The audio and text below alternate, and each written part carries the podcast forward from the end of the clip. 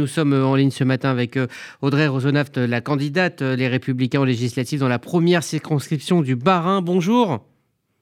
Bonjour. Merci d'être avec nous euh, ce matin. Tout d'abord, comment va votre mari? On a vu des images très impressionnantes, un visage tuméfié sur les réseaux sociaux. Comment va-t-il? Alors aujourd'hui, il est toujours hospitalisé. Il souffre d'un épanchement cérébral, d'une hypertension et après des, analyses euh, plus poussées, nous avons découvert également, euh, c'est donc euh, une embolie pulmonaire bilatérale. Est-ce que vous pouvez nous dire oui Surtout, oui, je, je, précise effectivement, malheureusement, tout ça découle également. Il a d'énormes problèmes de perte de mémoire. Il se souvient, par exemple, pas d'être allé déposer plainte le lendemain. D'accord. Est-ce que vous pouvez nous dire précisément euh, ce qui s'est passé? Bien sûr. Déjà, effectivement, je tiens à préciser, puisque je viens d'entendre que j'étais présente, malheureusement, je ne l'étais pas. Euh, ce soir-là. Mon mari est parti avec un, jeune militant, donc coller les affiches sur les panneaux officiels, donc des bureaux de vote. Il est donc il a commencé sur euh, un panneau officiel et il a vu arriver deux personnes en scooter, il y avait un maghrébin et un, et un antillais, apparemment un black. Et il a commencé à arracher donc une première affiche. Mon mari l'a reposée en lui disant qu'il ne fallait pas faire ça. Ça n'est pas allé plus loin. Il a repris sa voiture pour aller à un autre panneau officiel.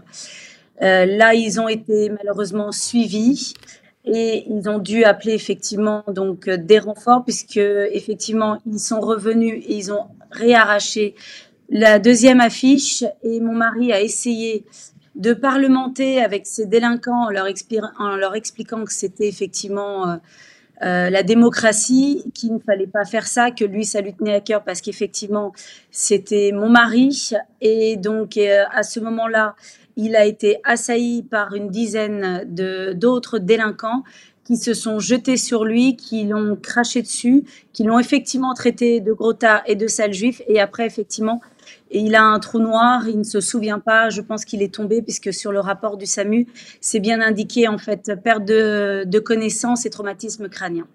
Alors, euh, Raphaël Nizan, qui est l'avocat de votre mari, a annoncé compléter euh, la plainte par euh, cette circonstance aggravante d'antisémitisme. Est-ce que, selon vous, le caractère antisémite de l'agression ne fait aucun doute? Oui, effectivement. Donc, maître Raphaël Nizan, notre avocat, il doit compléter la, la, la, plainte effectivement euh, déposée à l'hôtel de police, puisque euh, effectivement il y a des circonstances aggravantes euh, d'antisémitisme.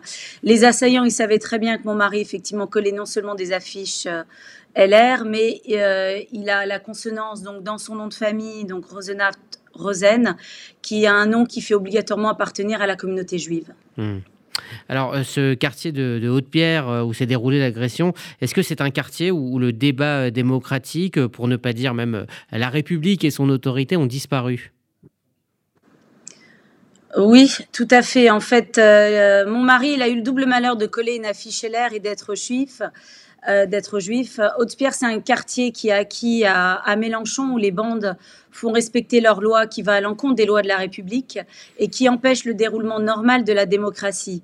C'est des agissements qui sont une entrave pour moi à la vie démocratique et ils devraient être condamnés par tous et surtout punis avec la plus grande sévérité pour moi par la justice. Et c'est justement pour répondre à cette violence euh, que j'ai décidé hier euh, avec ma famille politique et mon suppléant euh, de venir coller euh, mon affiche sur le même panneau électoral où, cela s'est passé. Qu'attendez-vous euh, maintenant de la justice et, de, l'enquête pour obtenir réparation après ce qui s'est passé? J'attends qu'il déjà il les, il les retrouve, puisque là ils sont en train d'étudier les, les vidéosurveillances et qu'après effectivement ils soient jugés et condamnés fermement pour que cela ne se reproduise plus. Je ne veux plus entendre. Mon mari, on lui a dit qu'il il était sur leur territoire. Il n'y a pas deux territoires. Nous sommes en France. Euh, les, les, quartiers sont à tout le monde. Il ne devrait pas y avoir de discrimination, que ce soit effectivement par sa religion, par son appartenance politique ou autre. Ça ne devrait plus exister.